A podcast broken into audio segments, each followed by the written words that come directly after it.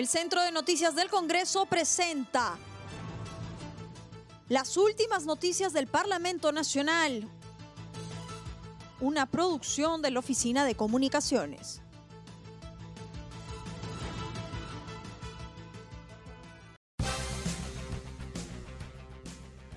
¿Cómo están? Los saluda Claudia Chiró, que hoy es jueves 23 de julio y estas son las principales noticias del Congreso de la República. Pensionistas que no hayan aportado en los últimos 12 meses pueden retirar hasta el 100% de lo aportado. En Comisión de Defensa del Consumidor se aprobó el predictamen del proyecto que propone la ley que incorpora un régimen especial de jubilación para los afiliados al decreto ley 19990. El texto sustitutorio indica que el objeto de la presente norma es establecer el procedimiento especial para que los aportantes activos y no activos puedan acceder al retiro voluntario de los aportes realizados a la Oficina de Normalización Previsional ONP. Se consigna que los aportantes inactivos que no hayan realizado aportaciones en los últimos 12 meses de forma voluntaria puedan retirar el 100% de los aportes durante su vida laboral. En otro párrafo se señala que se autoriza el retiro de hasta una UIT para los aportantes activos de sus aportes acumulados hasta la fecha con el fin de mitigar los efectos negativos en su economía familiar como consecuencia de la pandemia. Cabe precisar que en un momento de la reunión el vocero nacional de las asociaciones educativas privadas del Perú, Jorge Camacho Bueno, expuso sobre el costo y calidad del servicio educativo y particular escolar en época de emergencia. Continúan investigando compras de Contraloría durante pandemia.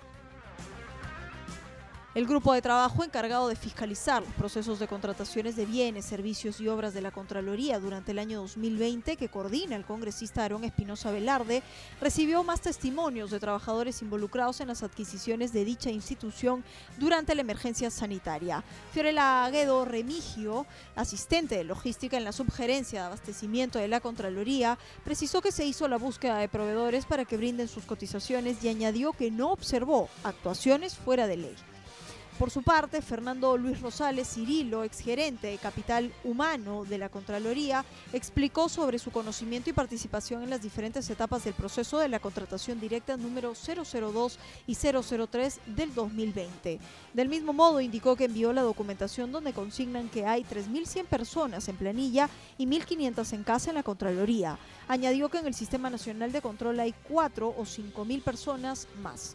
Cabe indicar que a esta sesión no asistió Silvia Bazán Portocarrero de la Subgerencia de Bienestar de la Contraloría, quien se excusó mencionando que no leyó el correo de invitación de manera oportuna. Este sábado 25 a las 10 de la mañana se realizará segunda audiencia virtual Reforma del sistema de pensiones, retos y oportunidades desde la mirada de los jóvenes. Así lo dio a conocer la presidenta de esta comisión especial, Carmen Omonte, a CNC Radio.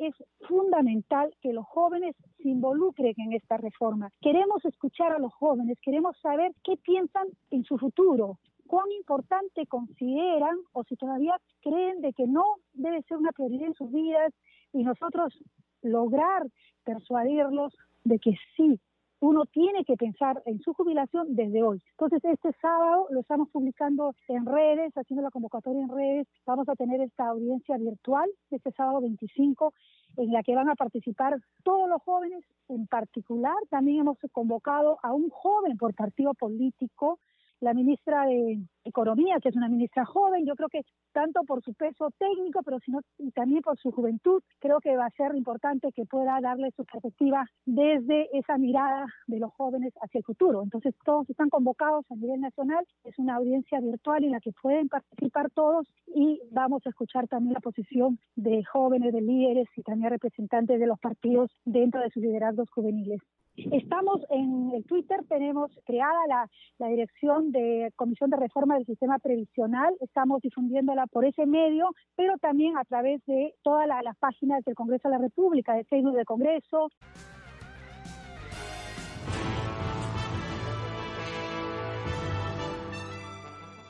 El Centro de Noticias del Congreso presentó las últimas noticias del Parlamento Nacional una producción de la Oficina de Comunicaciones. Los invitamos a visitar nuestras redes sociales y sitio web www.congreso.gov.pe.